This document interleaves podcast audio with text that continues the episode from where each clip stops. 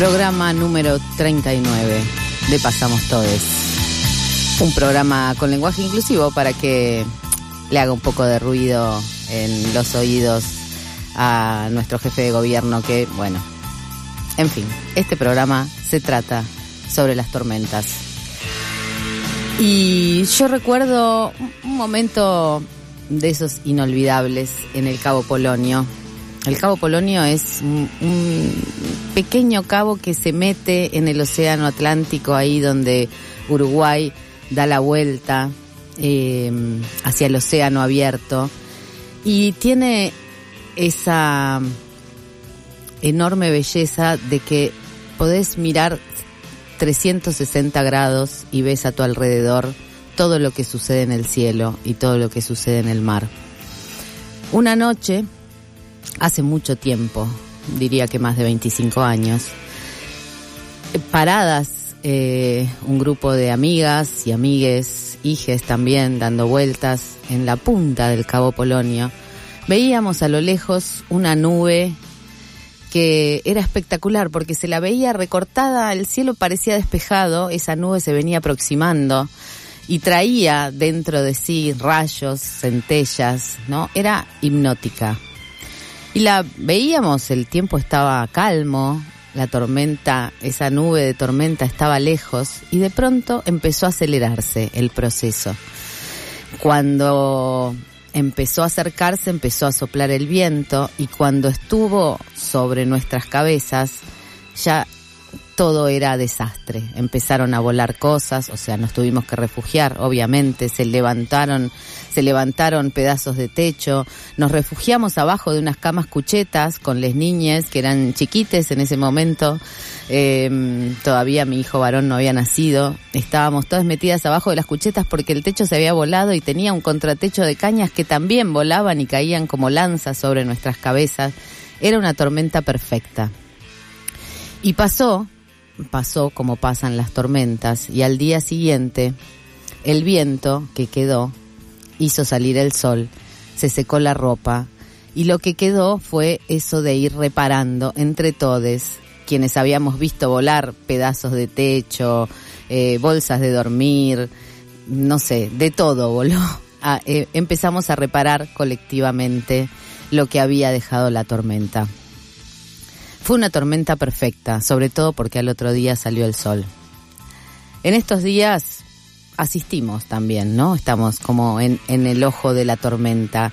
No sé si en el ojo, pero estamos como ahí en esa acumulación que requiere toda tormenta para descargarse, ¿no? Acumula vientos calientes que hacen subir las nubes y se generan esos cúmulos nimbus eh, que parecen torres cuando se las mira desde el cielo, si alguna vez viajaron en avión las habrán visto, y vientos fríos que este, descargan el agua. Cuando mm, en general ahora con el calentamiento global es difícil que descarguen y las vemos pasar, vemos que se acumulan, que se acumulan y no terminan de descargar todo lo que necesitamos, toda esa agua. En la calle también hay una tormenta. En estos días parece que es una tormenta perfecta, ¿no? Se siente el calor de la calle ahí acumulándose en el barrio de Recoleta, donde todo es mucho más frío habitualmente, ¿no? Donde la gente se da besitos sin tocarse los labios, donde, eh, bueno, todo es más prolijo, ¿no? Hasta estos días en que ese calor popular empezó a acumularse y se chocó, por supuesto, con em, el agua fría de los carros hidrantes, por ejemplo, donde el calor popular se topó con ese viento helado de em, em, del gobierno de la ciudad que puso ahí a toda su fuerza eh, pertrechada con todo tipo de armas, porque bueno, también incluso se han encontrado, lo dijo Felia Fernández hoy, cargadores con municiones este, de plomo.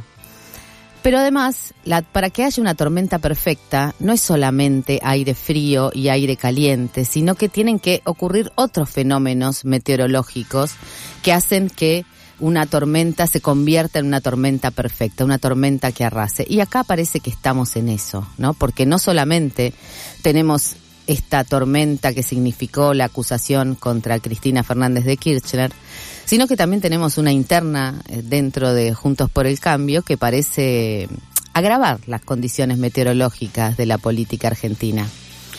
Em, esta, interna lo que propone, digamos, no, acumula granizo, sino que lo duro acá es este, la mano dura que promete Patricia Bullrich, que la promete con un descaro que nos deja heladas, helados, helades, ¿no? Este, esa, ese desparpajo para pedir mano dura, para pedir que esa policía, que evidentemente la hemos visto, la vemos, este, la hemos visto actuar en el fin de semana y hasta y hasta bueno hasta que más o menos se arregló la cosa se negoció para que este pero está ahí acumulándose no esa la fuerza represiva por un lado el calor popular por el otro el humo de las parrillas que hace subir no este hace subir eh, ese frío que puede caer como granizo o puede descargarse en cascotazos como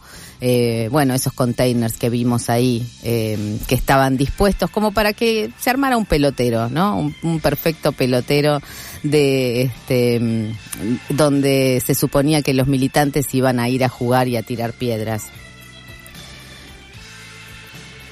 Pareciera que no hay cómo escapar de la tormenta, porque además de, además de todas estas disputas donde se discute también cuál la, cuáles son los límites de la autonomía de la ciudad de Buenos Aires, eh, se discute también por qué esa policía a la que se le pide más represión esa policía que le disparó a Lucas Cabello al principio del gobierno macrista y que lo dejó en, eh, en silla de ruedas, este parapléjico, o sea, solamente eh, no puede mover ninguna, ninguna parte de su cuerpo del cuello para abajo, un chico muy joven al que después María Eugenia Vidal justificó a la policía diciendo, bueno, pero tenía un problema de violencia de género, no en nuestro nombre, María Eugenia, te lo decimos otra vez. Eh, o bueno, caso Chocobar, el caso del pibe que, este, que dispara, al que le dispararon hace poco, que volvía de jugar al fútbol. A esa policía se le pide que ponga orden y eh, viene un juez y dice que no que no tendría que actuar porque porque no tiene por qué estar custodiando esa calle. Bueno, no, no voy a decir las noticias del día porque las habrán escuchado todo el día, pero además no hay por no hay cómo escapar no solamente porque parece que las alternativas para quienes estamos en el barro eh, no son tantas, ¿no? Y además porque ni siquiera hay colectivos, ¿no? El lockout patronal nos tiene acá atrapadas, no sabemos cómo nos vamos a ir de esta misma radio a las 12 de la noche porque el lockout patronal y la disputa otra vez entre el gobierno nacional y el gobierno de la ciudad parece que no destraba ese conflicto. Hay vientos de autoritarismo eh, soplando en el barro y en las altas cumbres, ¿no? También ahí donde donde suben los vientos y donde se supone que se acumula el frío que después se descarga. Bueno, está Massa volando a Washington a ver qué pasa, a encontrarse con este con los Masters of the Dragons de los vientos helados, ¿no? El FMI. Eh, y va a ir a enfrentarse a, dialogar con ellos. Ah, ¿Y qué va, qué va a ofrecer eh, Massa que no tiene, no tiene nada, de, no tiene reservas en el Banco Central, no ha podido este, lograr que se liquiden este, las, las ganancias del, del, del agronegocio? lo que va, lo que tiene para ofrecer justamente es el barro, son nuestros territorios, nuestros territorios entregados para el extractivismo, los combustibles fósiles que, que escasean y que ya, la verdad que si mezclamos estas tormentas pequeñas locales con el cambio climático, con el calentamiento global, con la escasez de combustibles, con la crisis de alimentos y con un capitalismo que ya no acumula nada y solo genera recesión, bueno, la tormenta perfecta está servida. La tormenta, en definitiva, es lo que venimos diciendo siempre en este programa y lo habrán escuchado en muchos lados, es la disputa por la renta y nosotras, nosotros eh, le decimos también la disputa por la deuda, porque la renta sabemos quién la tiene y la deuda también sabemos quién la tiene, la tenemos, la cargamos sobre nosotros. Em, como los meteorólogos eh, que nos hablan de hectopascales y de, y de mm, algunas otras palabras que no entendemos, pero que se repiten todos los días y parece que nos dijeran algo. También desde las altas cumbres nos hablan de reasignación de recursos, para no decir ajuste. ¿No? Nos hablan de, de renegociaciones para no decir que nos van a faltar eh, medicamentos, por ejemplo. La tormenta está servida y la verdad que estamos esperando que se descargue y parece que nunca se termina de descargar. Podríamos explicarlo por el calentamiento global, porque claro, como la Tierra está tan caliente, podríamos también decir que nosotros estamos tan calientes porque nunca llegamos a comprar lo que queremos comprar, porque los precios de los alimentos superan cualquier especulación del dólar en las cuevas este, donde se vende el blue. Em, no se descarga porque falta ese fresco, ese viento fresco que trae pensar otras ideas. No se descarga porque el calentamiento global evita que haya ese, ese, mm, ese viento fresco. Ya no tenemos esas lluvias que caían permanentes, un día entero lloviendo, ¿no? Nos caen, vimos la tormenta de Santa Rosa, tal vez fue la que, la que asoló el viernes pasado, ¿no? Donde cayeron unos chubascos que de pronto nos, este, nos empapan y que después nada, no pasa nada, no se riegan los campos, no crece el Paraná, los humedales se siguen quemando. Esta tormenta está servida. Yo preferiría hablarles de otras tormentas, de la tormenta de unos ojos que te miran con amor, de la de esos chubascos que se convierten en llanto cuando ves alguna escena de calor popular o de ternura. Sabemos que aunque duela, si esta tormenta se descarga, seguramente se va a descargar sobre quienes estamos en el barro, pero después de la tormenta, el barro se subleva. Entonces, vamos a por ella, porque sabemos que lo que importa no es flotar, sino seguir haciendo olas, hasta que la marea desborde, hasta que la sublevación sea posible.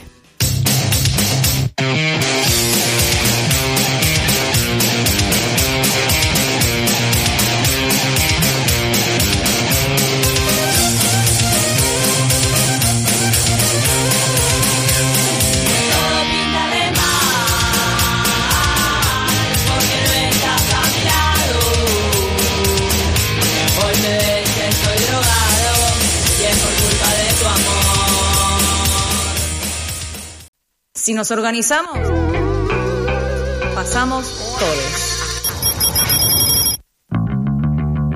Hoy no podemos hacer choripán porque hay lluvia. Mucha lluvia. ¿Dónde están los choripaneros si hay lluvia? Se te apaga la parrilla, hermano. Seis parrillas, seis parrillas secuestró la policía de la ciudad, ¿entienden? Ese es el cuerpo del delito, seis parrillas. Yo no me, me explico cómo se hace para secuestrar una parrilla porque los carbones arden, ¿no? O sea Aparte, Yo te quiero decir una cosa, porque yo he pedido personalmente, ¿no se podrá sacar las parrillas, ponerlas en eh, al costado de las manifestaciones? No donde En está pasando, no Es en verdad, el paso, verdad. porque hay veces que es muy peligroso y además ahora se hacen no solamente choris, sino también papas fritas, o sea, Sí, que sí, imagínense el aceite caliente. Y hemos tenido manifestaciones muy, muy, muy numerosas de Ni Una Menos, los paros internacionales feministas. Nunca nos sacaron las parrillas. Ahora parece que son un delito, los, los parrilleros son delincuentes y hay que sacarlos porque, bueno, no, el perfume francés y la parrilla no maridan, no maridan, no te, maridan. queda, te queda pegado en la cortina, ¿viste? Ay, en la cortina del balcón. Yo ¿no? te Da. digo, yo te digo, ahí le doy la derecha porque a mí el olor a choripán me mata. Pero bueno, debe ser mi, este, bueno, mi cuna, porque yo tengo una cuna de alcurnia. Eh, yo, yo eh, y como alineándome con la coyuntura, ayer eh, fui a la parrilla de una amiga y me cociné unos chori veganos, pues yo no como carne, y eh, es completamente diferente eh, la El mística. olor, sí, la mística, o sea, el olor ponele, que, pero eh, Yo que dije, tampoco como carne, a mí me molesta muchísimo el tema de la simulación. No me gusta eso. que me den chori vegano. Entonces, prefiero poner una papa, prefiero poner un morrón. Sí, pero no te pasa, Marta, a mí me pasa que me quiero como sumar. a- Entonces, me quiero sumar a, a la, a la la cuestión de- del chori, digo, bueno, no como carne, entonces me compré tres chori veganos, los puse en la parrilla, eh, puse el carbón, todo, y el chori vegano se te pega a la, no, no, no larga Mirá. grasa, sí, evidentemente, Claro, sí, sí. evidentemente porque está hecho de seitan, que no, no, Sabemos que... claro. Y, bueno, y entonces estaba ahí despegándolo, pero eh, me, me esmeré y estuve todo el tiempo. Me daban ganas de tirar aceite, jugo de naranja, algo para que, que chorreara algo. sí, claro, sí. para que se despegue, pues me quedó pegada la parrilla. Nada, cero mística. Yo te digo, poné pan y chimichurri y es mejor, te, te da Mucho mejor. más O una criolla. Una criolla. Una criolla. sí, una- Un sándwich de criolla es, va como piña. ¿eh? Total, total. ¿De qué estamos hablando esta noche? ¿Qué estamos preguntando a nuestra oyentada, a nuestros oyentes en esta noche? La pregunta que tienen que responder es, ¿qué les atormenta? Epa. ¿Qué te atormenta al 11 3 126 0887 o a las redes, las, arroba las 12 página 12 en Instagram, arroba las 12 guion bajo página 12 en Twitter. Y si responden van a tener un premio, uno de los mejores premios que entregamos. Sí, Epa. sí, sí, sí, sí. ¿Qué Para es? mí, de, de esta temporada es prácticamente... Que empezó ayer. Y es bueno que también empezó, por- ¿no? Es el tercer programa en la tribu, 39 de Pasamos Todes. Y es bueno también porque es una novedad de Caja Negra, un libro que está a punto de editarse. En algunas librerías todavía no lo tienen. No, no, todavía no está en librerías, Ni siquiera- ¿eh? Ni siquiera está en librerías. Es anticipo exclusivo de este programa Pasamos Todes. De, decir, por favor, el título, porque... El título se llama Denuncia, es el último libro de Sara Ahmed, o Ahmed, estábamos discutiendo cómo se pronuncia, Estamos pero bueno. y no, no, pode- no le Eh, pudimos preguntar porque no nos contestó el teléfono. Sí, le mandé un Es WhatsApp muy y no- tarde, es sí. muy tarde en California. Así que Caja Negra sacó otro libro más de Sara Ahmed, y este libro además es muy interesante porque... Este, li- este libro, eh, bueno, pueden encontrar un adelanto del libro en el suplemento Las 12 que va a salir este viernes con el diario Página 12. Y lo que mm, hay una frase que ella, con, con la que empieza el libro que para mí define un poco todo lo que sigue después, que dice, cuando alguien... Eh, te escucha, escucha una denuncia como si fuera una queja, es como si no te escuchara, ¿no? Como cuando decís, este, bueno, el- ella habla mm, siempre en todos sus libros, es una persona racializada, eh, y habla mucho de cómo el racismo se vuelve invisible, ¿no? Cuando decís, bueno, hay una actitud racista, no, eso lo estás sintiendo vos, este, no es así, no te vieron, o cuando, o en los casos de denuncia de acoso, de acoso sexual, que son las que se suelen minimizar, sobre todo en las instituciones. Entonces hace una investigación muy profunda y este, y durante mucho tiempo recolectó denuncias para ver el modo en que se tramitan dentro de las instituciones. Ella siempre toma como campo de investigación la universidad, ¿no? Que es donde despliega su, su trabajo y su investigación. Pero esta, y, y habla también de eh, oponer a la burocracia institucional y al modo de, mm, este, de desestimar las denuncias o de generar frente a las denuncias pactos de confidencialidad, ¿no? Se arreglan, eh, el arreglito, ¿no? Te dan una indemnización, te dan, hacen arreglos, pero te ponen cláusulas mordaza. Eh, opone el oído feminista, ¿no? Una manera de escuchar que es escuchar lo que no, lo que, lo que nadie más escucha. Eh, y ha acumulado un montón de denuncias, es un libro, este, arduo, son 600 páginas, pero me parece que está bueno para, para pensar la oposición, digamos, entre la idea del escrache y la posibilidad de generar una pedagogía feminista también a través de la queja. Porque a pesar de que muchas de esas denuncias no tienen una resolución institucional, lo que ella dice es, bueno, ojo, tenemos los datos. ¿No? Este, y, y eso lo piensa como, como una, como una autodefensa también. Así que ese es el libro que vamos a estar regalando para quienes nos, eh, nos, nos contesten a la pregunta que te atormenta al 11 3 126 0887 pueden dejar los mensajes ahí o en nuestras redes arroba las 12 página 12 Yo lo diría 11 31 26 0887, pero bueno, cada quien lo dice como quiere. Porque a mí no sé, porque me, me gusta de apares. La asociación. ¿Qué sé yo? La asociación ilícita.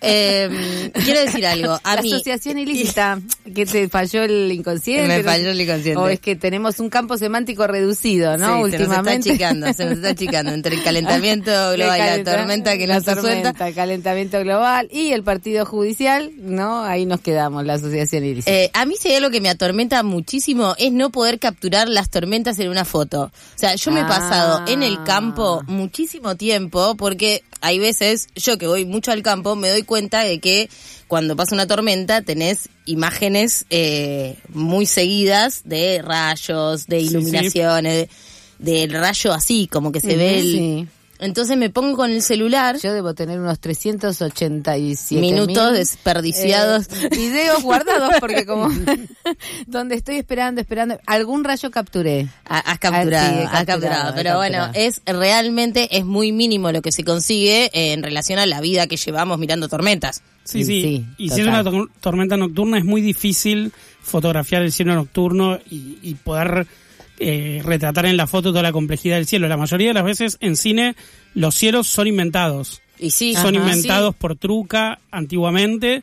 Se pintaba el celuloide y se pintaban estrellas, la luna, porque A era mí muy me encanta difícil que la- las noches, las noches de luna llena muchas veces son el sol del mediodía, ¿no? Tal en el cine. Claro, bueno, es que, Muy es que hay que hacer eso, porque si no generás esta ansiedad o barra tormento que me sucede a mí, que estoy todo el tiempo queriendo cada mes capturar la luna llena o la tormenta con el celular y Ah, nunca yo le voy a hacer una pregunta. ¿Por qué esa necesidad de capturar?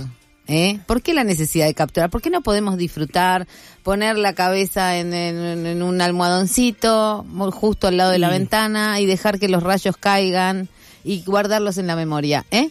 Me encantaría, me encantaría La hacer necesidad eso. del registro es un es Es- como es un, fenómeno mal de- contemporáneo. un mal de este tiempo. Es- es un Bueno, mal de este hay, tiempo, Hay porque- otras herramientas de registro, la poesía. Sí, escritura. pero me pasa que voy por la autopista y veo la cosa y digo, bueno, dejo de manejar, me freno y capturo. Y estoy ahí un montón de horas esperando a que la foto salga bien y nunca sale. Bueno, qué sé yo. cada Frustraciones quien. de la vida. Frustraciones de la vida cotidiana. A mí lo que me atormenta, o que me ato- atormentó muchas veces, es que no me capturen a mí en medio de la tormenta. Epa. Epa. ¿Cómo, Eh, cómo, sería? he- ¿Cómo he sería? estado muy eh, en situaciones muy extremas. No me en va a decir que sale desnudo a No, correr no. en la tormenta, Bueno, por favor, sí, se lo sí. pido. Salí con el culo roto una vez en medio de una tormenta. Epa. Porque estaba en una casa que conocía poco, porque vivía hace muy poco. Se había abierto una ventana arriba de una escalera y entraba el agua. Subí a, a cerrar la ventana y bajé resbalándome con el culo en cada ex- escalón. Y al final había apoyado un vaso en la escalera. De manera que se rompió el vaso y yo terminé en el piso en un charco de sangre literal, No, no. mezclada con agua. Y estaba solo. Y tuve que salir a la calle con, sangrando y pensando que me había roto Perdón, por está lo menos. contando una tragedia yo Estás risa. contando una Eso tragedia. fue tremendo, porque había corte de luz además en la manzana y tuve que salir a buscar un taxi. Estuve como media hora eh, gritando de dolor en la calle esperando un taxi en, en mi cuadra vacía. Deja de reírte, ¿Quién te iba a parar? ¿Quién te, ¿Quién te iba a parar con el culo roto lleno de sangre? Y, y además después me enteré cuando llegué a la guardia, es que eh, yo estaba tenía mucho terror porque había mucha sangre en el piso, como se había mezclado con agua. Bueno, pero hay partes que sangran mucho. Sí, el culo Son sangra mucho. sí, el sí. culo sangra mucho y me enteré, yo no El lo sabía como hasta la ese cabeza, momento. ¿Sabe sí. que si la cabeza también sangra un montón? Perdón, voy a hacer el, el culo, estamos hablando del cachete. El lo que sangra. sí, ah, sí. no, porque no, no me había de- cortado, me había cortado cuando Una cosa es culo, otra cosa es sano. Sí, ¿Mm? claro. Hablemos con propiedad. Este, lo- Hablemos con propiedad. y, y eso, terminé como eh, siendo capturado en la calle por un taxista que andaba medio perdido, porque las calles estaban oscuras y de casualidad pasó por ahí y terminé en, en una guardia, eh, por suerte no me quebré ningún hueso, a pesar de que me dolía todo el cuerpo. Bien, yo ya les dije, mi, mi mejor experiencia de tormenta, la verdad que fue aterrorizante, ¿eh? Esa de Sí. que les conté del Cabo Polonio fue bueno, Uruguay. Uruguay es, es un país muy azotado por las tormentas y por el viento. En Es Montevideo... porque da la vuelta, viste que da la vuelta. Si vemos el mapa, es como que hay una parte del océano frío, Atlántico, y después da la vuelta y se empieza a poner caliente por, eh, por Brasil. Sí. En Montevideo a Es veces así, frío ponen- caliente, frío caliente, ¿qué da resultado? Bueno, desastre, tormenta, inundación, todo eso. Decía que en, en las calles de Montevideo, en, en el centro, a veces ponen cadenas de semáforo a semáforo para que la gente se agarre y cruce la calle eh, agarrada a la cadena porque se Sí, vuela la sí, gente. Sí, yo estuve una vez en Montevideo cuando pasó eso. Se Bueno. vuela la gente, las tormentas son Igual yo les quiero decir que ahora vamos a escuchar otra cosa que no tiene que ver con la lluvia ni con la inundación, sino que no hay lluvia para Blind Melon. ¿No? ¿Eh? No, no hay. No rain.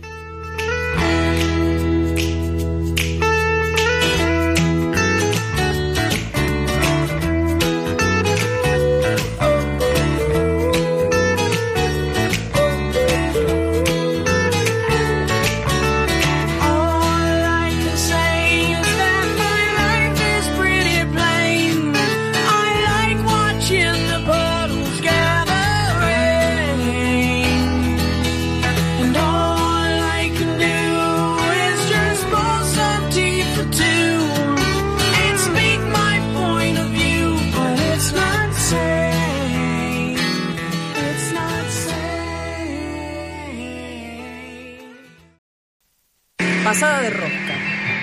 Yo, Cristina, pelotudo.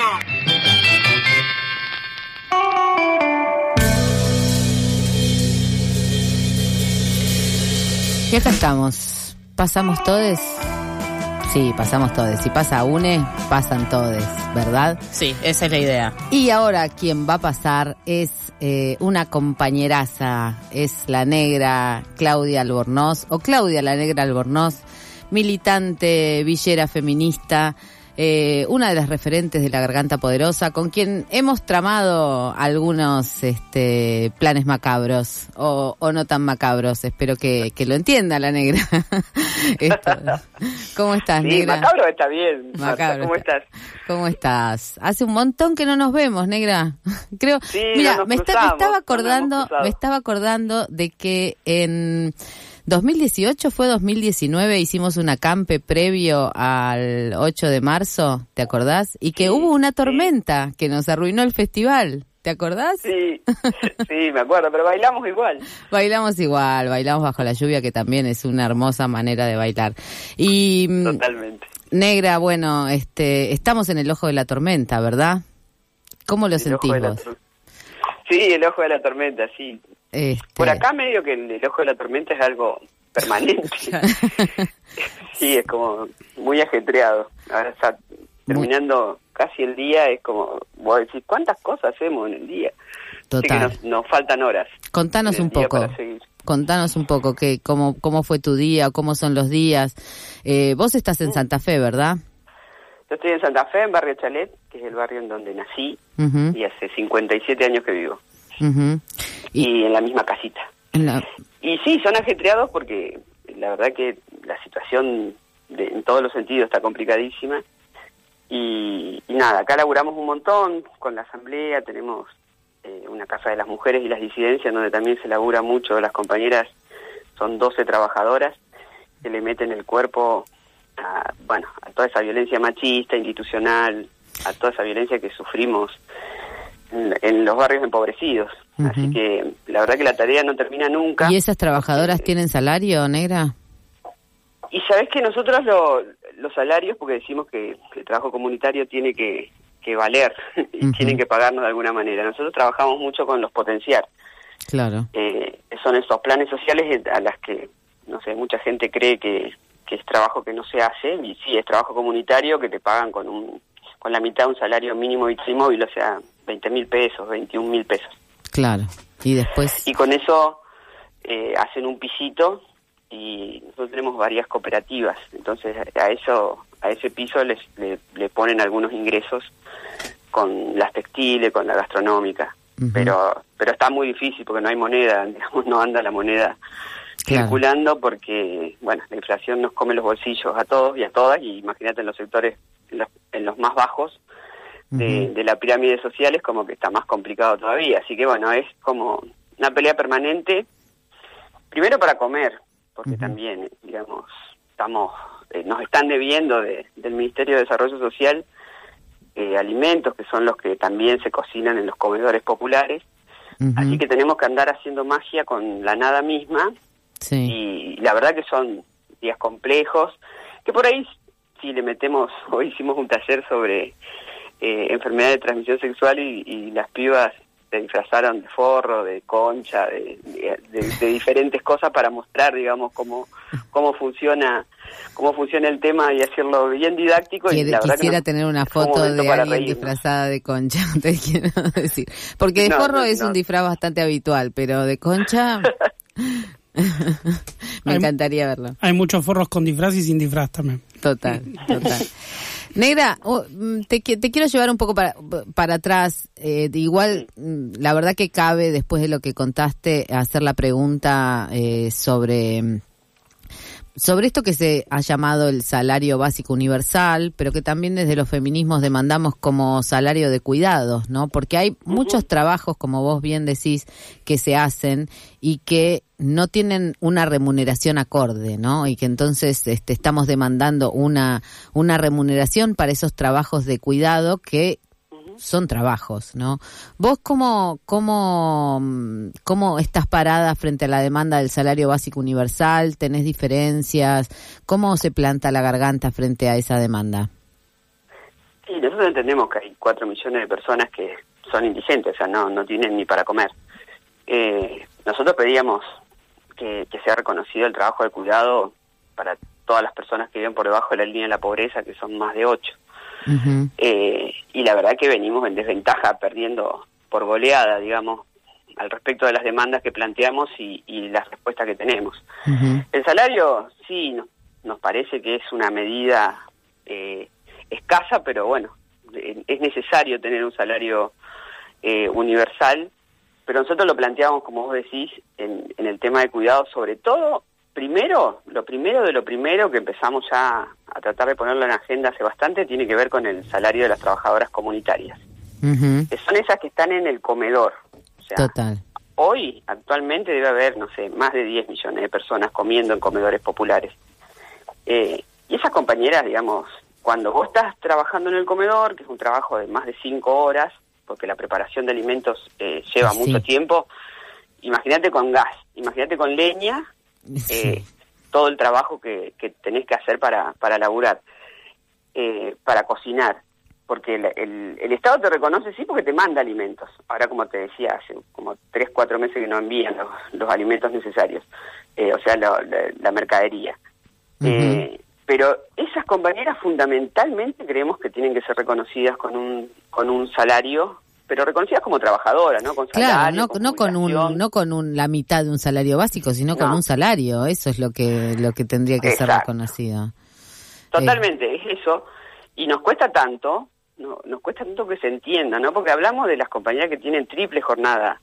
Son las trabajadoras de la triple jornada, o sea, Total. trabajan en su casa, trabajan en casa de familia limpiando muchas veces, eh, y, tra- y trabajan en el trabajo comunitario, en, en la comunidad, que también hay, no sé, me parece que cuando nacés en otra clase social y no entendés cómo funciona un barrio popular, bueno, no entendés, por ahí no se entiende porque, qué sé yo, la persona que vive y, y no, no está conectada, muy, muy conectada con la realidad o conectada por la realidad que le cuentan los medios hegemónicos, eh, Mm. qué sé yo, es llegar al departamento, cerrar la puerta, saliste a trabajar, llega cansada, bueno, y, no- y parece que el mundo se termina ahí. Sí. Bueno, en los barrios populares no se termina ahí. Nunca el mundo, digamos, gira sobre todo en el barrio, en el cuidado de los pibes, de las pibas, en el apoyo escolar. En salir eh, corriendo cuando una compañera tiene un problema de Exacto. violencia machista, ¿no? Exactamente, haciéndonos, eh, cuidándonos entre nosotras, eh, qué sé yo, en toda la, eh, cuando llevan a un pibe preso también salimos corriendo, cuando el narcotráfico te, te acorrala a una familia también, porque eso también está pasando y muchísimo cada vez más eh, en, en las villas, porque el narcotráfico también eh, durante la pandemia se, se está comiendo barrios Claro. populares de una manera impresionante, ¿no? Entonces, bueno, todo ese trabajo, todo eso eh, tiene que ser reconocido. Primero, primero de lo primero decimos, ¿no? Las, las cocineras. Pero, qué sé yo, el barrio palpita de una manera diferente a otros sectores económicos y sociales y bueno, y por ahí no se entiende. Entonces, tratamos de ser lo más pedagógicas posibles con la paciencia enorme que podemos tener para explicarlo y para que se pueda entender y se pueda reconocer. Porque inclusive estaríamos otorgando autonomía a esas mujeres, Claro. a esas disidencias, y eso es fundamental, ¿no? Porque si no el Estado después sí están algunos programas que funcionan a veces más o menos, o un poquito mejor, un poquito peor, como es el acompañar. Eh, Sí, pero el Estado le dura da a seis esa mujer meses, ¿no? En Y situación lo de violencia, una cantidad de dinero durante seis meses. Pero, o sea, y, y no hay más alternativa después, y los círculos de violencia son muy difíciles de romper. Total. Entonces, bueno, me parece que también se otorgaría autonomía a aquellas vecinas que están laburando y muchísimo antes de la pandemia, durante la pandemia y ahora en esta crisis económica y social que estamos viviendo. Sí, a mí me gustaría hacer como un resumen de esa jornada laboral, ¿no? Porque estamos hablando de las cinco horas que se lleva el trabajo comunitario, las otras más horas que lleva el volver a la casa y hacer las tareas de cuidado, eh, toda Más la el parte trabajo remunerado, digamos, trabajos de cuidado que son remunerados, por ejemplo, en, trabajando casa- en casas particulares. Total, entonces también para cuando dicen, bueno, estos planes son para personas que no hacen nada en todo el día, Mm. eh, finalmente esta jornada eh, rosa las 12, 13 horas, eh, Sí. solo te queda para dormir, digamos, como también para, en este sentido, como decís, de pedagogía, ¿no? Que a veces cuesta. Sí, sí, sí, totalmente. Sí, sí, es como, por eso digo que faltan horas al día, Sí. porque seguimos laburando de una manera impresionante. O sea, estás pensando mañana cómo sigue, y es otra, qué sé yo. Eh, no sé, abrir la heladera, que también es todo un, un, no sé, como un martirio psicológico, ¿no? Eh, Muy mental. Si vos abrís la heladera y ves que, si tenés heladera, y, y ves que cómo le vas a dar de comer mañana a la familia, a tus hijos, a tus hijas, es, es muy complejo porque es como, so- son situaciones de, siempre del límite, ¿viste? Sí. Siempre el límite o cómo va a mandar los pibes a la escuela, eh, la ropa, o sea, siempre tenés que estar pensando y anticipando algo que eh, muchas veces, eh, no sé, como tirarse al vacío porque no hay mucho. Entonces, bueno, por, eso funcionan las redes de cuidado comunitarias eh, en los barrios populares, es realmente muy zarpado, ¿no? Ver, ver Claro. porque creo que es un fenómeno que hay que estudiar más.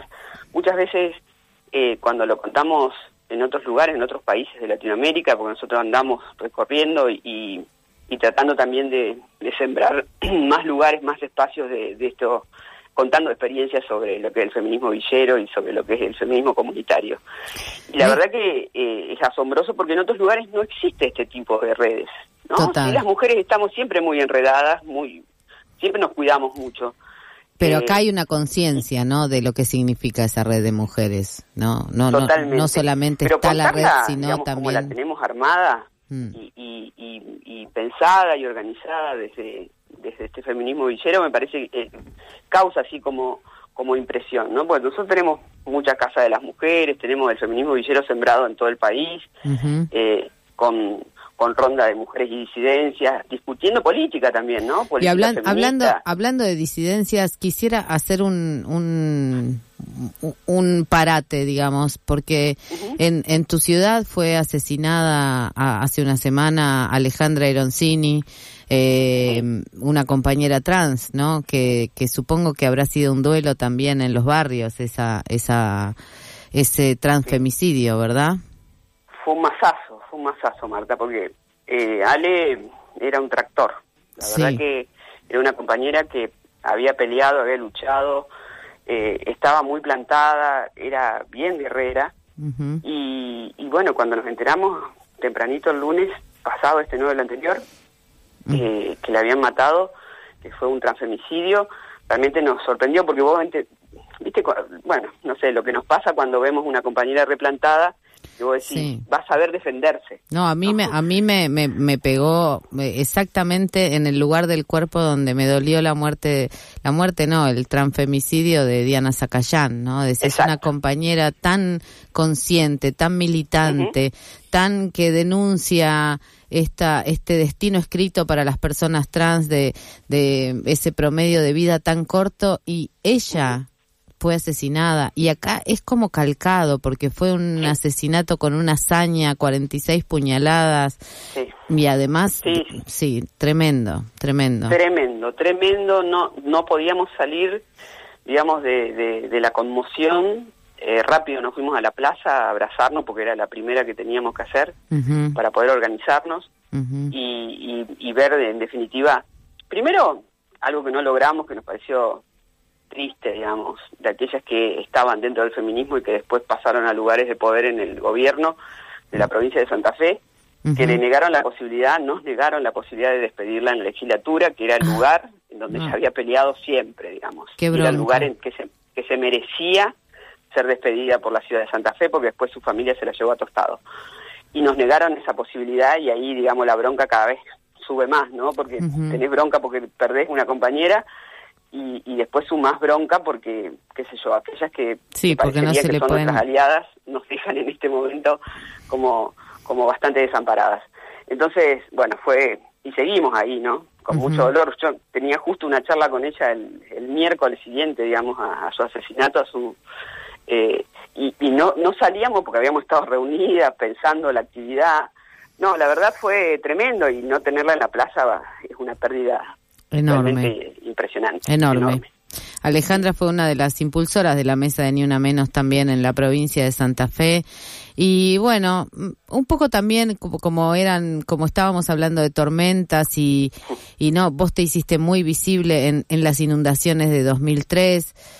Queríamos un, un breve eh, recuerdo de lo que fue eso, también comparándola con la, con las, con las sequías que hay ahora y con esa bajante del Paraná que no se puede creer que haya subido como subió en aquel momento, ¿no? Sí, Eh, es muy... Sí, esas torres... Bueno, nosotros tenemos el, el recuerdo de la tormenta, por lo, por lo general en, en el oeste de la ciudad de Santa Fe eh, hay una tormenta y enseguida hay mucha inquietud porque recuerdo, son 19 años pasaron, ¿no? Fue, fue en el 19 ya. 2003, el 29 de abril del 2003. ujú, Eh, el río entró por un lugar que habían dejado abierto en una, una obra uh, sin sí, concluir, pero que, pero que figuraba como que estaba terminada mm, y de ahí fue recorriendo kilómetros, más de 8 kilómetros, y bueno, fue llevándose toda la historia que, nos- que sí. nosotros habíamos podido construir, lo poco, lo mucho que teníamos en, nuestras, en nuestros barrios, lo arrasó, no hubo una alerta oficial, en ese momento Reutemann era eh, el gobernador de la provincia de Santa Fe, no hubo una alerta eh, para evacuar, o sea que nos sacamos entre nosotros y entre nosotras, qué sé yo, llegaban de la ciudad seca las embarcaciones, canoas, lanchas y demás, y, y tiraban de este lado de, de la ciudad y nos iban rescatando eh, de arriba de los techos. Bueno, fue realmente Sí, muy fue tremendo. Fueron, A mí me o sea, tocó, me tocó cubrir en ese momento. Eh, lo que sí puedo decir es que si de, si de esa inundación y del barrio que, del barro que quedó eh, salió una dirigente como vos, entonces estamos eh, más allá de, o más allá y más acá de las pérdidas que hubo en ese momento.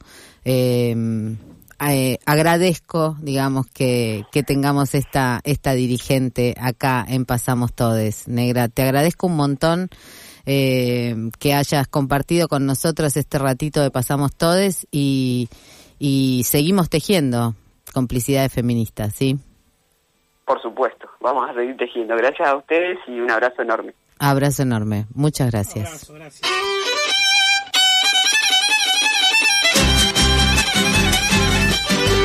Era la negra Albornoz, integrante, referente de la Garganta Poderosa, feminista villera, charlando acá con nosotros en Pasamos Todes, de tormentas, de días tormentosos y de inundaciones que se convirtieron en sublevaciones. En el campo, que caiga un aguacero de yuca y té, del cielo una jarita de queso blanco y al sur una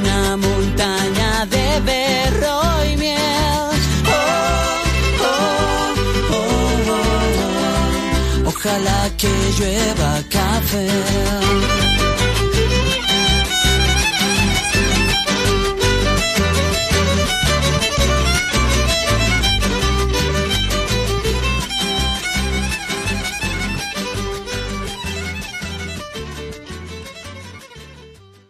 Un programa con la perspectiva en el trasero.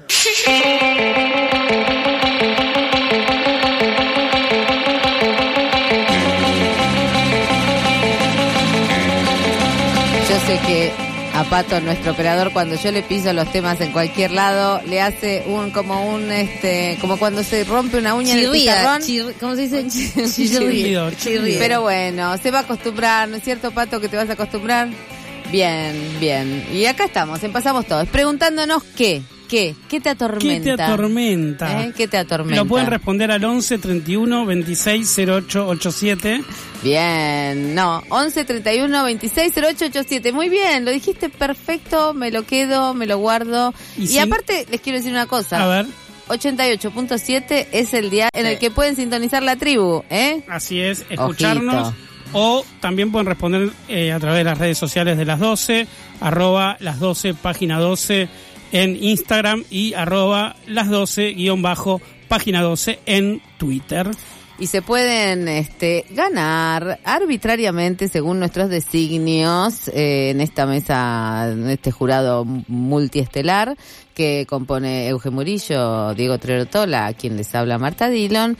Euge, eh, no, Euge no, perdón. Estef. Estef Balea está este, perdida en su WhatsApp, como todo el mundo, siempre perdida en alguna red social, cuando alguien le ¿Está quiere decir chongueando? algo. No, no, no está chongueando. No está chongueando. Bueno, este es Balea, es nuestra productorta. No va a opinar sobre quién va a ganar. El libro de Sara Ahmed eh, denuncia un anticipo exclusivo de Editado este por programa, Caja Negra. editado por Caja Sí, Negra. sí. Gran, gran editorial, sí. No, Steph está viendo porque llegaron mensajes. A ver. Estaba viendo en el WhatsApp que nos enviaron Ah, mensajes. ver, estaba trabajando y yo la estoy bardeando. Bueno, Ah. eh, ¿qué me atormenta? Me atormenta pensar que hay sequía y que creemos que está lloviendo. Y me atormenta mm, a veces sentir que las cosas que hacemos son muy pequeñas frente a la inmensidad de desastres que ocurren. Pero aún así me gusta la lluvia un montón. Abrazo grande. Yo eh, calculo que es Pablo de Flores porque le tengo la voz. Te quiero decir una cosa, Pablo. Te quiero decir una cosa. Por chiquito que sea, o sea, justamente esta idea de apocalipsis y que todo es tan grande que no podemos combatirlo, es una idea neoliberal, capitalista, que nos somete a la impotencia y a la que Tal no nos cual. vamos a rendir. ¿eh? Eh, nosotros tenemos nuestras herramientas para abrir espacios donde respirar mejor y a eso nos dedicamos. Tendría que estar sonando a las 12 de la noche, tipo evangelista. Bueno, sí, yo tengo como una parte, hay algo de mí, hay algo de mí Qué que me convierte en, en evangelista, pero nunca coaching. Prefiero evangelista a esta altura de mi vida que el coaching, coaching. neoliberal Sí, que sí. me mata. Hola, mi nombre es Paula, soy de Boedo. Me encanta escucharlas desde la tribu. Y a mí lo que me atormenta es el recorte que están haciendo, no solo de nuestros sueldos, sino sobre nuestras fantasías políticas para imaginarnos mm, futuros más amables. Qué duro, nos deja en silencio. A mí, a mí Igual eso me yo quiero decir que eso que no, no, no nos lo hacen, ¿eh? Ojito, nos lo hacen eh, un poco, pero otro poco también nos sometemos. Así que, por favor, un voto a la desobediencia para que nuestras fantasías políticas por lo menos sigan siendo fantasías. Porque primero hay que fantasear, Sí. primero hay que imaginar. Seguimos Sigo- con el seguimos. evangelismo. seguimos con el evangelismo puro y duro. Bueno. Eh, yo creo que la tormenta tiene una polisemia inabarcable en nuestro mundo Sí, sí. de las palabras. La realidad es esa. Ajá. Usás, o sea, en una época yo me acuerdo que estuvo de moda el, el tormenta de chanes o lluvia de chanes, que se usó un montón, ahora ya no existe más porque es así como las Eso era modas algo de pasó, pasó. Era algo no, de no, Tinelli. era algo de, No, no era de Tinelli. de los programas estos Petinato, ahí está. Bueno. duro de domar, duro de... Era y te tiraba, eh, ahí está, lo tiró. Lo tiró y era de lluvia de chanes y se usó un montón. También es epocal, digamos. Lo que no es epocal es la connotación sexual que tiene Sí, eh, sí. la tormenta. La lluvia dorada, por ejemplo. porque- ah, la lluvia La dorada. lluvia dorada, hay un, sí. hay un ejemplo eh, mítico casi, podríamos decir, de lluvia dorada en el cine argentino, A ver. que en realidad fue Me el momento... las nerdeadas de Sí, Diego, sí, total. siempre, El mo- siempre el- una nerdeada. el a momento que la lluvia boca. dorada se convirtió en tormenta dorada, Oh my God. porque es eh, al inicio de la democracia, 1984, película de cárcel de mujeres. Ay, sí. Un sí, subgénero. Sí, la tengo, la tengo, la tengo. Sí, yo sabía que se iba a acordar, Marta. Atrapadas. Atrapadas, por favor. La fui a ver sola en un cine de la Valle, les cómo? quiero decir. Y llevaba el medio litro ese de sangre que dicen que acude a tu, Sí, a tu sí, parte sí. genital y lo tenía en la mano ya Ah, directamente. che, pero cuéntenme que yo no Bueno, bueno, es Camila Pericé, una escena, Camila Pericé, Leonor Benedetto la lleva al baño de la cárcel y la mea en el baño entera. Las gambas abiertas, la otra tirada en el piso. y se No, y un- estaba Eda Bustamante. Eda Bustamante, sí, estaban todas Por ahí. favor, qué fuerte que estaba Eda Bustamante. Perdón. Así que No, esa, esa chongo, lluvia dorada es, si alguien vio esa película como Marta en ese momento, que además era el principio de la democracia, era 1984 y, y, y la democracia empezó con una tormenta dorada. Era muy joven yo y era heterosexual, pero me metí en ese cine de la Valle y me vi atrapadas. Bueno, fantasías Divina. lúbricas. ¿Cuál es- cuál- ¿Cómo es, para, para ahondar en este tema de la lluvia dorada, que creo que nuestra audiencia se- seguramente se le deben plantear preguntas al igual que a mí, ¿cuál es la mejor posición para la lluvia dorada? Depende de tu género o... ¿No? No, digo, yo, yo siempre me imaginé recibiendo, no, no sé por qué. La lluvia dorada, primero No, yo no. hay que tener una buena bañera para hacer lluvia dorada. Mira, Eso si una, si una ha estado en este, manifestaciones, encuentros eh, plurinacionales de, de todas las que somos, eh, sabe cómo mear, vamos, sabe mear agachada, sabe mear parada, ¿no? Por eso estoy preguntando, porque yo, de, de hecho yo cuando hago hago pis en la calle tardo un montón, entonces no sería una Bueno, buena no. expendedora Sí, sí, no. de, de lluvia. Pero digo, si me tengo que ubicar, o sea, si tengo que recibir, ¿cómo es la mejor forma de, de, de recibir? La gente acá en el estudio, tanto digo, como Marta, miran para abajo, o sea, ninguno de los dos No me quiere- sabría responder, no sabría es- responder. esas cosas para mí hay que hacerlas en la bañera. Bien. Bien, Primero- bien, primero hay- Diego. hay Una- que- Ese es un buen tip, porque a mí me pasó una vez, quiero... No fue lluvia dorada, sino fueron otro tipo de líquidos que Buah. surgieron. En, eh, que se combinaron la tormenta perfecta la tormenta perfecta Muy bien. ¿Cuál es? líquidos eh, que se Dorados. que, mm, no do- bueno hay una discusión Ah, sobre si el squirt tiene meo o no tiene meo Ah. yo considero que no, el olor es muy distinto, Explica pero que- explica es un que- montón de agua. O sea, es un Explica qué es el Ah, squirt. sí. El squirt es un líquido que emiten las personas con vulva en algunos en algunas circunstancias, no siempre, al momento de acabar y es cuando se estimula el punto G, el Ujú. clítoris, bueno, en fin. Bien. Eh, bien. Es, ese, esa, ese líquido puede ser muy abundante. Sí, sí, lo Puede he ser visto. poquito, puede ser muy abundante. Hay Cuando se combina, además, con este personas que están menstruando, bueno, puede generar una tormenta perfecta en una cama de hotel, como me pasó a mí, del cual me retiré, hice el check-out perfecto, a las tres horas llamaron y dijeron, ha habido destrozos en la habitación. Destrozos lo. Hermoso. Es la tormenta Usted tiene perfecta una en cuenta y yo dije, pero yo no voy a volver más a ese hotel, discúlpenme. No, pero esto ha sido como, no me acuerdo, desmanes, desmanes. Desmanes, muy Desmanes, dijeron. Desmanes, sí, usamos las manos, pero no, no fue voluntario. Sí, era bueno. Sí, era voluntario. Era una tormenta perfecta. Algunos telos igual ponen los colchones con... Esto no era un telo. No era, era un telo, un no, hotel en no, serio, no, claro. Era un hotel. No, pero Era los en el telos- curso de un festival de cine, incluso. Ah, Bueno, ya Mira, está tirando bueno. mucha data, ya está tirando mucha data. Canes no era, a ver. a ver, fijémonos a ver qué festivales de cine tenemos en el radio. Los telos revisten los colchones últimamente Sí. con un plástico para, para evitar estas tormentas Últimamente perfectas. hace como 30 años, Sí, quiero bueno, sí, decir, sí, sí. eh, señor Diego Trerotola. Hace como 30 años y es una cosa muy muy fea, ¿no? Porque la verdad que acostarte sobre ese Es plástico... incómodo, no, sí, el no, ruido, todo. Es feo. Tremendo, tremendo. Bueno, divino, a la gente le quedó claro cómo ustedes no se expresaron, después lo pueden hacer igual en audio, en nuestras redes, a ver de qué manera se puede recibir la lluvia dorada, porque acá parece que todo el mundo mea, pero nadie recibe. Eh, bueno, en fin, En eh, fin. se lo dejamos como Mira lo que te está pasando, mira lo que te está Y pasando ahora. mientras tanto, it's Rainy Man. Y sí. Y son The Weather Girls. ¿Lo dije bien? Sí, perfecto. ¿Pronuncié Marta. bien? Muy bien. Las chicas del tiempo, ¿sería? ¿Algo Exacto. ¡Ay! ¡Es el original! And have we got news for you? You better listen. Get ready, all your lonely girls, and leave those umbrellas It's rising. Mm. Rising. Getting low. How low, girl? According to all sources. What sources now? The streets the place to We better go. hurry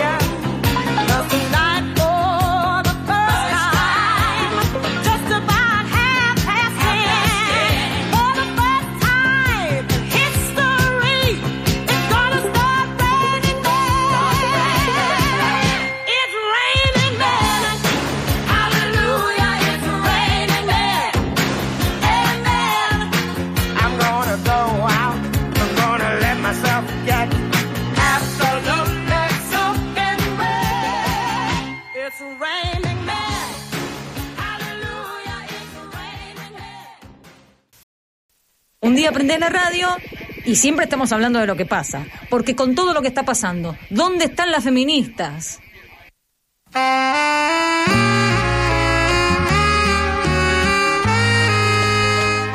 ¿Lloverá o no lloverá? ¿Hacemos partiditos o peli en la cama? No le preguntes al oráculo, pregúntale al pronóstico.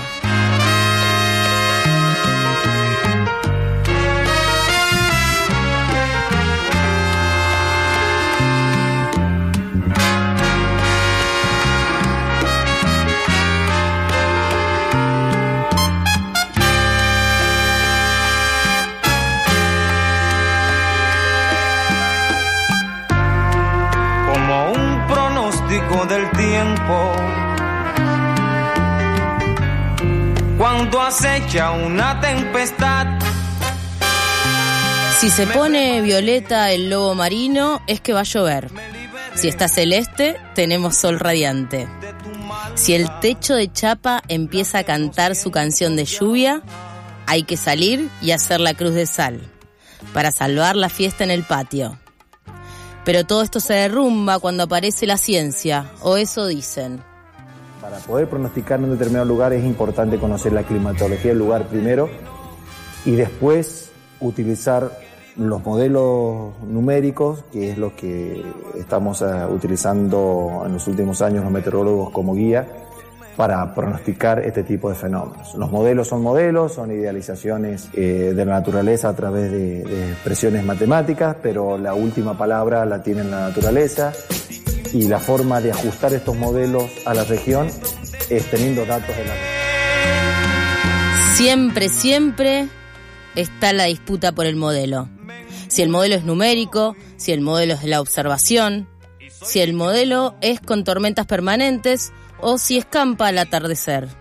La discusión es por el modelo. Y hay quienes se arriesgan y pronostican y hasta anuncian, presagian lo que va a pasar. Claro, y hay mucha gente detrás de lo que es un pronóstico en una institución que trabaja, que trabaja las 24 horas del día, ¿sí? Y entonces creo que todo ese tipo de comentarios no le hacen bien. Porque es gente que trabaja por amor a su profesión. Pero no la pegan. Es gente que ama por, por Pero su Teresa, no, no, no la pegan, Teresa. La verdad, Teresa. Si bien se estudia en la ciencia exacta, es en la, en la facultad Teresa. de ciencias exactas y naturales. No la Entonces, pegan, Teresa, la verdad. No la pegan. Y no, Teresa, hay gente a la que no le podés hablar de ciencia porque lo sabe todo.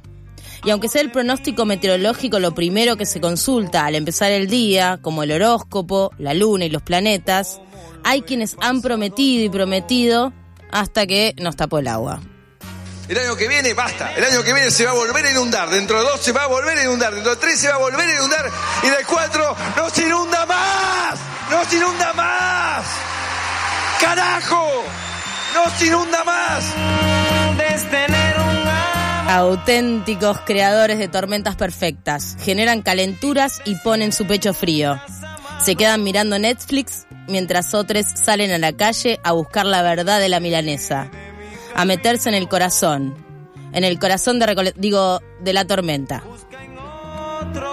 Y ahora el viento empezó a soplar de golpe, ¿vieron? Ahí llega la cortina de, de, de lluvia. Bueno, se me salió el retorno, perdón, ahora no los voy a escuchar por un rato, pero igual van a ser unos segundos nada más porque ya la cortina de agua hará que nos metamos adentro de la camioneta en nada. Esto es el frente de ráfagas, esto que hizo bajar la temperatura casi 10 grados en un minuto y medio, dos minutos y empezó una piedrita, me parece que ha caído algo de, granizo. A ver, a ver, Ahí sí, empezó una piedra grande. Ahí atrás cayó una. Ojo porque ya estamos. Estamos. eh, bueno, vamos para adentro porque empezó a granizar. Así que antes de que nos pegue un piedrazo a nosotros. Vamos adentro, vamos adentro, vamos adentro que hay. Mirá, el tamaño ya empezó otra vez a ser grande, más de 3 centímetros. Esto duele. Son pocas las piedras, pero fíjense cómo rebotan. Mirá ya en el agua. Vamos adentro, vamos adentro, Mati. Vamos adentro. Antes que te pegue alguna. Dale, dale. Mirá la piedra. Matías, haceme caso. Otra vez. El granizo grande. Es peligroso. Es peligroso. Matías, por favor. Son piedras de 5 centímetros. Piedras de 5 centímetros. ¿Cómo, ¿Cómo no vamos a reconocer ese aventurarse frente a viento y marea? Digámoslo todo. La meteorología es una ciencia. Nos ayuda a decidir nuestro día a día.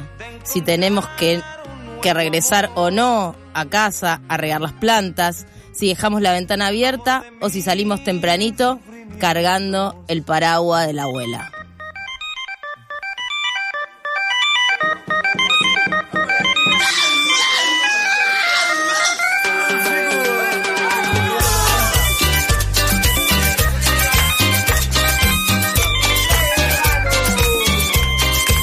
Conseguí pasaje, ya estoy en.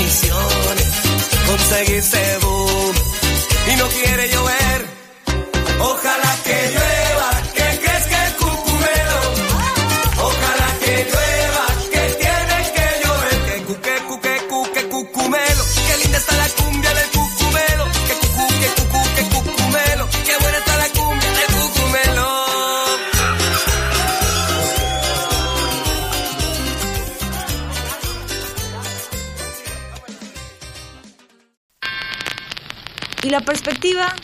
y la perspectiva de género. ¿Aló?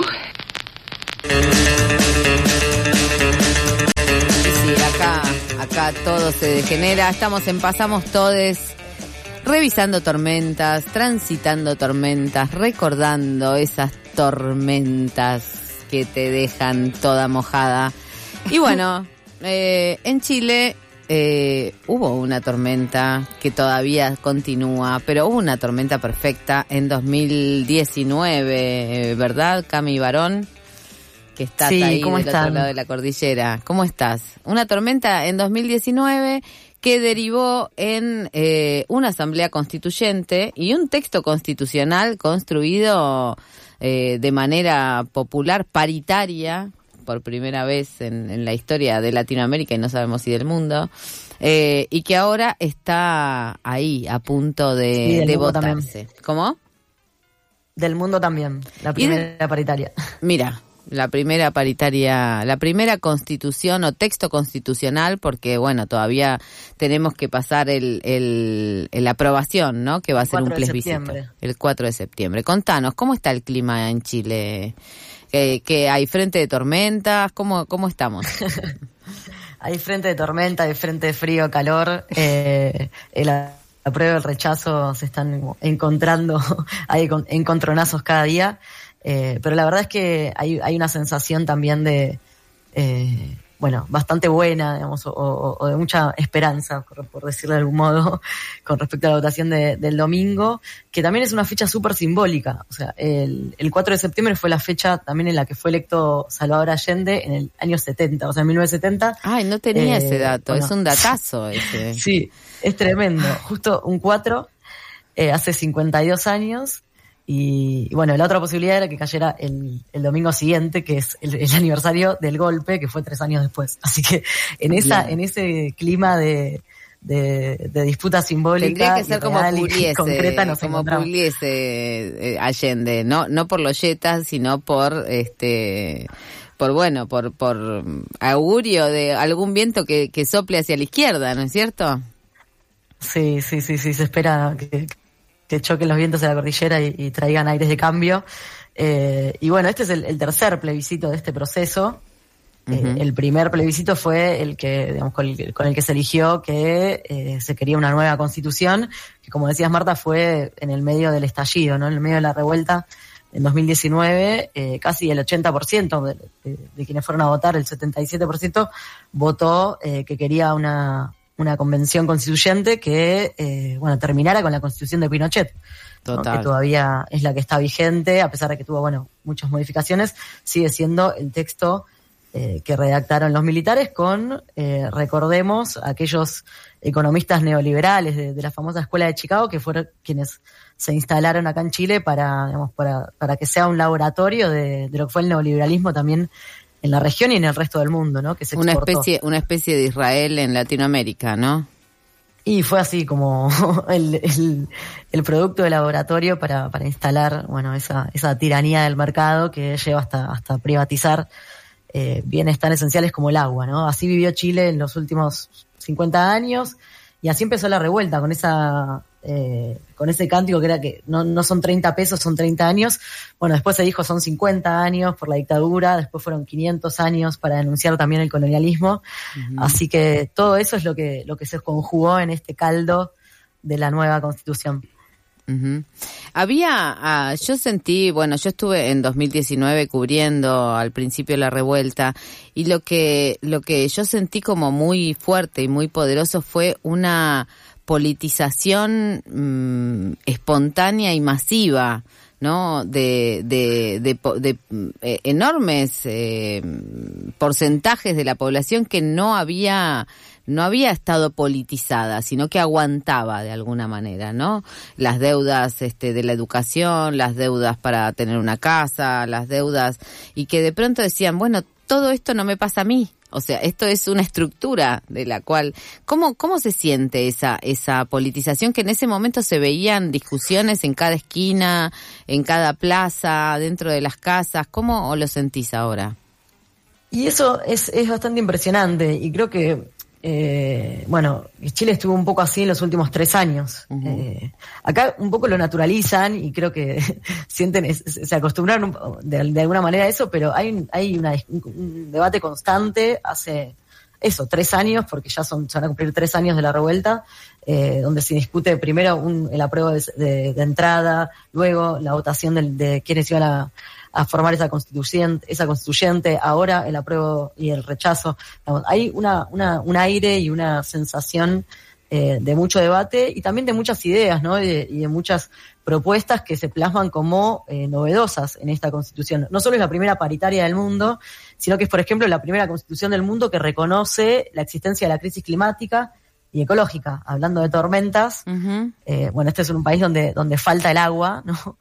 Eh, por, por el modelo extractivista, el modelo, eh, digamos, de, de- de saqueo de los recursos naturales. Es un país donde hay zonas de, de sacrificio, le llaman zonas de sacrificio a las zonas donde, eh, digamos, se hace difícil la vida por las condiciones eh, en las que quedó la tierra, por las condiciones en las que queda el aire. contaminación, claro. que- de estas, de estas actividades. Bueno, la propia ciudad de Santiago, ¿no? Está cubierta eh, casi todos los días por esa nube de, de smog, que bueno, también lleva a que este texto, eh, eso, sea el primero del mundo el que reconoce esa, esa forma de la crisis. Y también reconoce, reconoce las tareas de cuidado, ¿no? De alguna manera como, como de interés estatal, como mínimo, más allá de cómo... Sí, totalmente. De hecho, ese es otro de los procesos a mí de, de- de politización impresionante que, que tuvo Chile.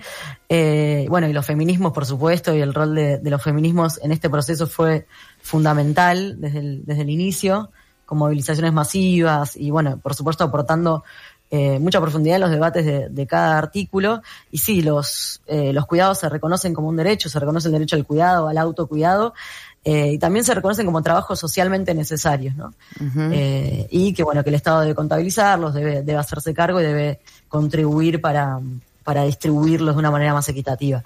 Y también, por si fuera poco, eh, aparece eh, los derechos sexuales reproductivos y no reproductivos, más concretamente el derecho al aborto en el texto constitucional, y fue eh, una propuesta popular, digamos, que vino de una asamblea, de, de una propuesta de la Asamblea Permanente por el, por el derecho al aborto, y así es como llega ese artículo a la Constitución. Así que es una constitución paritaria, pero también es una, una ¿Y qué constitución. que se aportaron con- los pueblos originarios, Camila, esta, a- además de tener eh, como presidenta de la Convención Constituyente a Elisa Loncón? Digo, ¿qué, qué, si hay algún articulado, algunos, algunas este, entradas, digamos, en ese texto que, que pudieran atribuirse a, a la presencia de pueblos originarios dentro de la Convención Constituyente? Sí, un montón. O sea, en principio ya el hecho de que haya un, una, una, una cuota de participación para los pueblos originarios es novedoso en la política chilena. Así que eso, eso es un cambio y es un cambio que se va a mantener porque también el articulado implica, digamos, en, la, en, la, en el borrador se propone eh, que esas mismas cuotas se mantengan para eh, todos los, eh, todas las instituciones y todos los órganos de, del Estado. Entonces, eso hay, hay una redistribución del poder, como se dice, eh, que surge también de esta demanda, que, que estuvo muy presente en la revuelta, ¿no? En la revuelta, la bandera de los pueblos originarios, la bandera del pueblo mapuche en particular, eh, flameó eh, junto con muchísimas otras, y eso está, y está, por ejemplo, también el derecho de la, de la naturaleza, o sea, los derechos de la naturaleza, que es algo que traen eh, también a la discusión los pueblos originarios, que sucedió también en la Constitución de Bolivia, que sucedió también en la Constitución de Ecuador, y ahora Chile también pasa por este proceso donde, bueno, el, el reconocimiento y la voz de los pueblos originarios traen también propuestas de modelos de, de, economía, de producción eh, distintas, ¿no? Y que también le exigen al Estado un rol diferente. Y este, ¿cómo? Porque las encuestas no dan muy favorables al texto constitucional. O eso, Bueno. o eso es una operación de los medios hegemónicos en Argentina. ahí, ahí, ahí recién estaba por la calle y había un- una pintada en una pared que decía, bueno, las, las encuestas mienten, apaga la tele. Mm. No, las encuestas mienten, eso es un, es un hecho, constatado. O sea, esta- mienten tanto como el pronóstico del tiempo, digamos todo. o sea, este, y no, pero, pero digamos, vos co- cómo lo sentís, cómo sentís el, el, el feeling de la calle, si es que podés transmitirnos algo de eso. Ahí se cortó justo. ¿Qué me decías de las encuestas? No, claro, te decía que, que las Ah, encuestas mienten Ah. es, es un hecho o, o que las encuestas mienten o fallan, digamos, no, no, tal vez podemos pensar con, con una buena animosidad que no es que están mintiendo, sino que, que fallan por, por lo que sea. Pero, ¿qué se siente en la calle? Hay, eh, es una discusión pública, es algo que se escucha en los bares, en los taxis, en los colectivos, eh, hablar del texto constitucional, porque además entiendo que el voto es voluntario, no es obligatorio, ¿no? Bueno, se nos, se nos fue Cami. Hay, se nos fue Cami. Qué, qué mientras, pena. igual, mientras se reconecta, hay un audio que tiene que ver con esto que puede. Podemos escucharlo. Sí. Esta es la última semana en que Chile va a vivir bajo el régimen de la constitución de Pinochet. Eso es lo que se siente, al menos en la calle. En las estaciones de metro, donde se hacen volanteos, en los puerta a puerta, en las conversaciones cotidianas con las personas.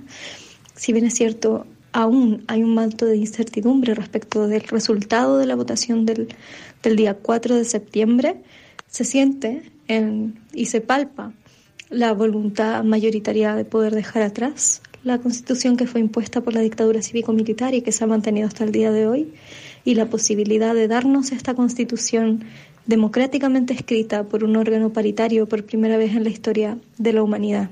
Las convocatorias han sido, por el apruebo, han sido extremadamente masivas. Masivas han sido también las convocatorias a movilización. El día sábado, el caupolicanazo feminista, un hito y un acto político-cultural que rememoraba los caupolicanazos desarrollados durante la dictadura por las mujeres contra el régimen dictatorial y por democracia en el país, en la casa y en la cama, reunió a miles de mujeres organizadas, feministas, de distintas partes de la región metropolitana y se sintió ahí también el peso histórico, la fuerza histórica de esta última tarea que queda para dejar atrás el legado dictatorial y poder abrir un nuevo momento en la historia política de nuestro país. Esa era la voz de Alondra Carrillo Vidal, es una de las integrantes de la coordinadora feminista 8 de marzo, 8M, y es una de las constituyentes eh, que estuvo ahí muy presente en, la redacción de este texto. Y además eh, es digamos, parte de lo que generó el feminismo durante y pos las eh, enormes movilizaciones y sostenidas movilizaciones que durante todo 2019 y hasta que vino la pandemia en 2020 manteni- mantuvieron a Chile en estado de alerta hasta que valga la pena vivir, como decían entonces. Eh, y lo hicieron a través de generar una red de mm, politización, como decíamos antes, regional, ¿no? Eh, eh, armando asambleas en, lo- en distintos distritos, discutiendo cada uno de los puntos de lo que querían transformar de sus vidas y de su país. Eh, vos has estado hablando con Alondra, ¿verdad, este Camila? Sí, lo, lo que hicieron este fin de semana en el, en este, en el Teatro del Caupoli- el Caupolicamazo fue increíble. Y la verdad que todo el mundo reconoce el, el rol de los feminismos en este proceso. Si tienen la oportunidad de ver eh, Mi País Imaginario, que es el último documental de Patricia Guzmán, el documentalista chileno que Ay, se lo estar por amo. estrenar allá. Un genio. Eh, Véanlo porque hay una lectura ahí que, que yo comparto, que muchas, muchas compartimos sobre este proceso y sobre, sobre ese protagonismo y él lo plasmó de una manera muy hermosa en ese, en ese documental, así que Ah, hay que decir, y para hay que, decir sí. que Patricio Guzmán en la Cordillera de los Sueños de alguna manera prefiguró toda la revolución popular del 2019 porque hizo justamente una síntesis de cómo se seguía resistiendo en Chile a muchos de las a, mu- a muchos de los conceptos que la dictadura todavía eh, tenía socialmente, ¿no? Y justo se estrena esa película y, y ese mismo año empiezan las revoluciones populares.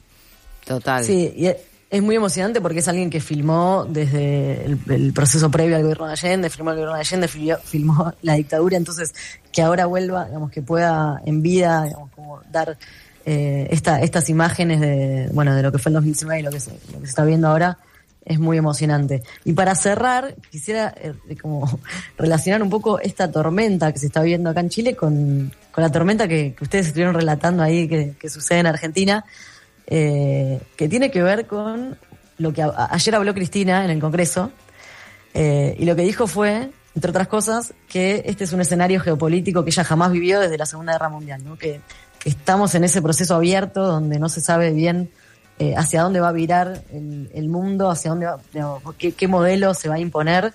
Y acá en Chile se escribió un graffiti que, que se hizo viral, que decía el neoliberalismo, el neoliberalismo nace y muere en Chile. Eh, y un poco... Ese estaba en 2019 Eso es lo también, que se ¿eh? vive. Sí. Sí, sí, sí, sí, eso, eso viene desde ahí. Eh, y bueno, un poco en esta disputa abierta que, en la que entró el mundo a partir de la pandemia y que, y que evidentemente hay eh, eh, un cambio de... Mira dónde se- mira dónde se quedó, mira dónde se quedó. eh, Chile, Estados Unidos. Que- Bueno. Que bueno, que acá en Chi- en Chile se espera que haya una semillita eh, apuntando a que eso finalmente termine y se abra un, un nuevo proceso. Gracias, Cami. Se nos, se nos va tu voz, pero lo que nos queda es que, bueno, seguimos eh, pensando, deseando, imaginando futuros porque hay un presente de revuelta. Y ese presente, no sé cuál será la, la definición de la votación que va a haber este domingo 4 de septiembre, pero lo cierto es que Chile despertó. Y Chile despertó y sacudió la cordillera. Y eso nos hace también a nosotros imaginar futuros, aún en este mundo tan cerrado. Y así esperamos, ¿no? Dos horas, más de dos horas. Hace tiempo que estoy sentado sobre esta. Mil horas. Los abuelos de la nada. ¿Para qué sirven las guerras? Tengo un cohete en el pantalón. Vos estás tan fría como la nieve a mi alrededor. Vos estás tan blanca y yo no sé qué hacer. La otra noche te esperé bajo la lluvia dos horas, mil horas, como un perro. Y cuando llegaste me miraste y me dijiste, loco, estás mojado, ya no te quiero. La disidencia está acá, en el piso.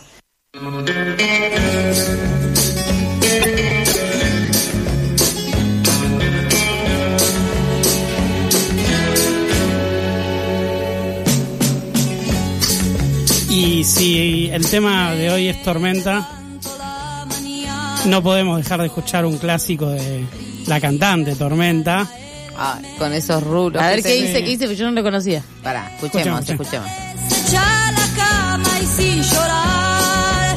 Lentamente ya la noche terminó. Los niños van Se llama a la canción. ¿Cómo se llama? Cebando mate. Cebando mate. Que es lindo para una tormenta, ¿no? Sí. Quedarse en casa cebando mate. Bueno, paren, qué poco sexy, qué es el cebar mate, Bueno. loco. Y bueno, eh, no. la estamos nombrando a Tampoco Tormenta me parece sexy ese ruidito. para demitificar. Ahí va. Hay fuego en mi corazón. Ah. Sí, está lindo. Bueno, está bien, me compro un termo. Mañana me compro un termo a ver si alguien me ceba un mate en el corazón, loco. Ay, qué lindo lo que dijiste. Eh, la estamos nombrando tormenta a pesar de que hay un mito. Yo tengo una mano, sí. Sí, pero hay un mito popular que dice que es mufa tormenta, cosa que Ay, en me- realidad no Eso creemos. era lo que no tenías que decir, tenías que decir solamente que nos tocamos las partes íntimas, bueno, no, la teta, que no es una No parte es una tan parte íntima. No es tan íntima, no. Eh, la teta izquierda. En mi caso, en el caso de quienes tienen huevos, el huevo izquierdo, por favor. Eh, Y en el caso de yo que me saqué las tetas y no tengo huevos. Encomendate, encomendate. Me jodo. Bueno, pero Encomendate a Santa Nadia, que es nuestra meteoróloga de cabecera. ahí está. Pero igual no tendrés que tocar nada porque es un mito popular solamente. Ella igual denunció a mucha gente que sigue propagando esta idea de que nombrar a Tormenta trae mala suerte. Y uno de los últimos casos fue hace un par de años, Laurita Fernández, la conductora, ¿Ah, sí? que eh, se esforzaba en su programa para no nombrarla porque decía que traía mala suerte y Tormenta le hizo un juicio y que creo que lo ganó. Eh, y tenemos el audio A recordando ver, aquel papelón de Laurita Fernández. No sé, como no sabía cómo describirlo, ni, ni, ni, ni conozco a nadie que, que se llame así. Quedó mucho revuelo, quedó como que la tildabas a Tormenta de mufa, la cantante. Ah, no, pero yo no, no sé porque se, yo lo hice porque ah, lo escuché muchas veces. o Yo no, no tengo nada personal con nadie. Imagínate que quería que de alguna manera. Sí que no sé, imagínate que no sé de qué están hablando. Ay, Sí, por sí. favor, cómo, cómo carroñan, ¿eh? Tienen Cómo las uñas carroñan, te negras, pillan, ¿eh? negras de... de, de- Yo también tengo las uñas negras, pero no soy notero, no soy... Bueno, lavátelas, eh, Murillo, por favor, te lo pido, porque Bueno. hay gente que rasca en el barro, en el hondo, bajo fondo, donde el barro se subleva, ¿eh? Sí, pero ¿cómo se hace para decir como, porque te dicen de pronto sos mufa y, y cagaste? Eso es lo que me pregunto yo. Claro, sí, sí, te cagan la carrera, cagan la carrera de esta gente porque, pero igual después salió mucha gente a decir que tiene muchos éxitos, que llenó muchos teatros y que tiene una larga carrera de muchos éxitos y por lo tanto no se puede pensar que Tormenta es mufa. ¿Y qué es de Eh, la vida de Tormenta? eh, la verdad que no sabemos. no. Se descargó. Sí, se sé yo, descargó. no sé. Pero bueno, es Tormenta. Es que debe tener un montón de años. Sí. Porque no todas, no todas, porque yo no sé por qué la asocio, o sí sé por qué, por los rulos, la asocio a Tormenta con eh, Patricia Sosa. Ah, mira. Sí. Aprender Y- a volar sería.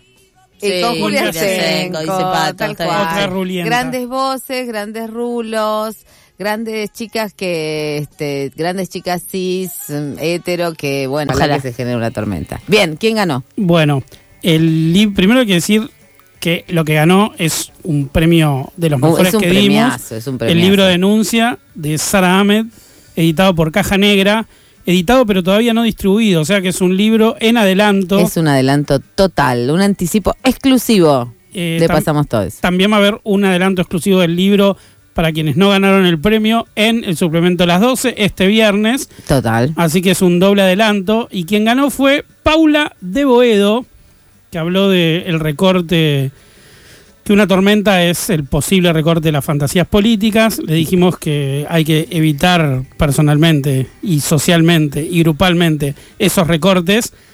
Pero le vamos a dar el libro Denuncias de Sara. Bueno, Paula, te llevas el libro de Sara Med y acá nos despedimos. Eh, Steph Balea, el productor Ta, Pato, nuestro operador estrella, Euge Murillo en uno de los micrófonos, Diego Trerotola en el otro, y quien les habla, Marta Dillon. Nos vemos, nos escuchamos. Puto, torta, traba, leliomo, perra, zorra, buena, mala, vieja, diosa. No queremos ser más parte de esta humanidad. No queremos ser más parte de esta humanidad. Gato, puto, torta, traba, linda, fea, gorda, flaca, punga, gata, piba, chorra.